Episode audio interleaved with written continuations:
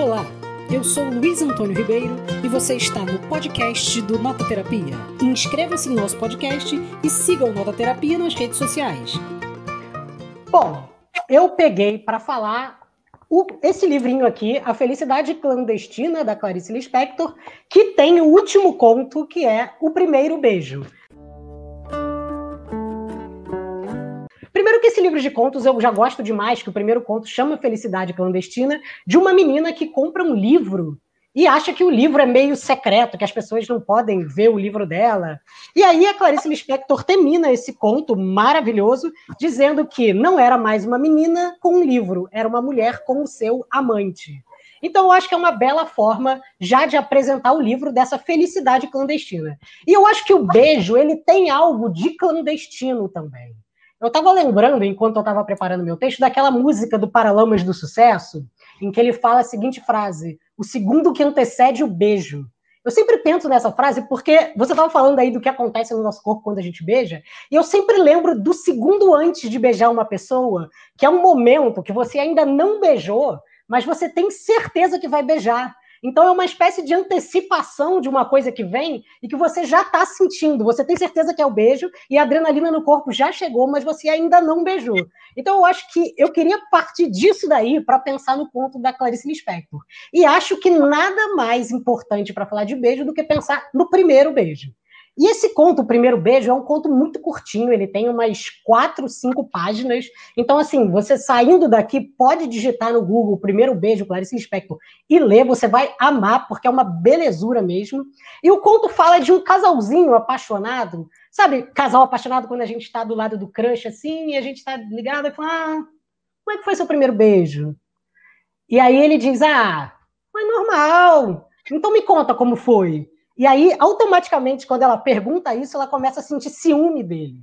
E aí ele vai contar como foi o primeiro beijo dele, e o conto volta lá para o passado, em que ele está numa excursão da escola, com um monte de amigo, aquela algazarra, é, e no meio dessa algazarra, ele começa a sentir muita sede, sede. Ele quer beber água, ele começa a juntar saliva na boca, essa saliva que ele junta na boca, ele engole e ele sente que a saliva na boca não mata a sede dele, porque é uma saliva quente. E aí ele começa a é, colocar a, a, cabeça na janela para respirar, só que ele está sentindo muito o pó né, da estrada, então diz que ele sente o cheiro do deserto.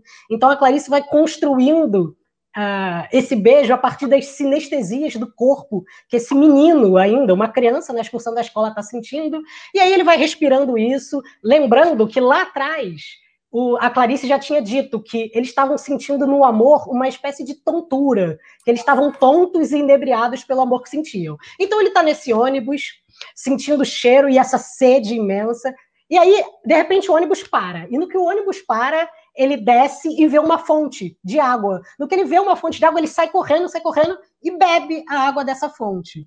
No que ele começa a beber a água dessa fonte, a Clarice Lispector escreve lindamente, né? Ele diz que sente a água entrando é, no corpo dele e junto com a água vai entrando também a vida de volta. É como se ele estivesse retomando, é, se reidratando, refluindo toda a vida que tinha saído dele e estivesse voltando para dentro dele. E aí ele está de olho fechado, sentindo a vida entrar, como se a vida entrasse mesmo. E aí ele abre o olho e percebe que ele está bebendo água de uma fonte.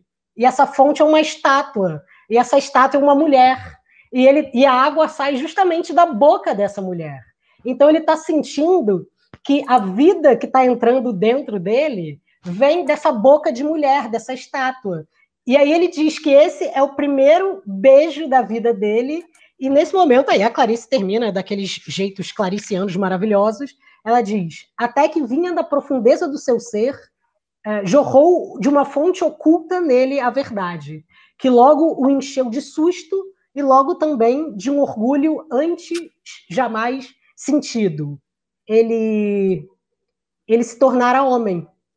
E aí é, é, o primeiro momento em que ele sente nesse jorrar da vida que vem dessa mulher estátua, que ele se tornava um homem. Então é o beijo também como esse momento de transição, esse segundo que antecede o beijo, como se fosse uma abertura, uma fissura para um novo mundo que estivesse adentrando nele, né? Assim como a menina lá do, do primeiro conto da felicidade clandestina se torna mulher a partir de um livro proibido. E esse beijo que ele rouba da estátua passa a ser aquele que dá, aquilo que dá significado à vida adulta dele. E é isso que causa ciúmes no amor que ele sente e que tonteia ele com a, com a mocinha lá no começo do conto.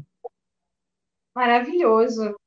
Agora vem cá, Luiz, um primeiro beijo marca o começo de um novo relacionamento ou o fim do anterior? É, eu, e é interessante pensar nisso, porque o primeiro beijo é, como eu estava pensando, uma espécie de transição. E aí eu fui procurar primeiros beijos e lembrei de uma música portuguesa que eu amo, chamada O Primeiro Beijo, de um compositor chamado Rui Veloso. Rui Veloso. Meu sotaque português é maravilhoso. E aí ele escreveu uma música chamada O Primeiro Beijo, o mesmo nome da Clarice Lispector, o conto, né? E aí ele fala lindamente de um primeiro beijo. E ele diz coisas do tipo: ah, recebi o teu bilhete para, para ir ter ao jardim a tua caixa de segredos, queres abri-la para mim. E tu não vais fraquejar, ninguém vai saber de nada, juro não me vou gabar, a minha boca é sagrada. Ah, aí diz, sei, sei de cor o teu cabelo, sei o shampoo a que cheiras, já não como, já não durmo, e eu caia se te minto, haverá gente informada se é amor, isso que eu sinto. Então ele está entrando em contato com esses primeiros lances desse primeiro beijo, desse primeiro sentimento de amor, né? E aí tem um trecho dessa música que eu sou apaixonado, que depois que ele dá o primeiro beijo, ele não acredita que houve um primeiro beijo. Então ele precisa de um segundo primeiro beijo, porque é como se esse primeiro beijo fosse da sentença de que houve primeiro beijo. Então, o primeiro beijo também é um prolongamento. E aí ele diz lindamente assim: promete lá outro encontro. Foi tão fugaz que nem deu, para ver como era o fogo que a tua boca prometeu.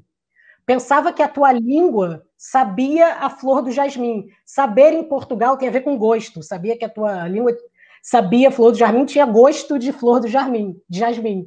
Aí ele diz: ela sabe a chicla de mentol mas eu gosto dela mesmo assim. Então não era aquele beijo que ele imaginava que ia ter cheiro de flores. Tinha flor de um chiclete. Gosta mesmo assim desse tipo. E aí eu achei aqui no pagode brasileiro, do Horte Popular, também uma música chamada O Primeiro Beijo, do mestre Leandro Lear, que é um cara que eu sou apaixonado. Um beijo. Leandro Lear está assistindo a gente, Renato. Confirmou que, confirmou que vem. E ele está falando de um relacionamento que está acabando e ele gostaria de voltar para aquele momento do primeiro beijo, onde as coisas eram inocentes. Então, assim, ele pergunta: você quer retornar para o primeiro beijo? Então, eu sempre fico pensando que o beijo é mais do que uma, uma troca. Ele é um, um momento simbólico em que um alguma marco, coisa é né? marcada. Ele é um marco de alguma coisa. E a gente não sabe um marco de quê, porque a gente não sabe o que vem antes e o que vem depois do beijo. Mas a gente sabe que depois do beijo nada mais vai ficar igual, né? Alguma coisa vai ser diferente.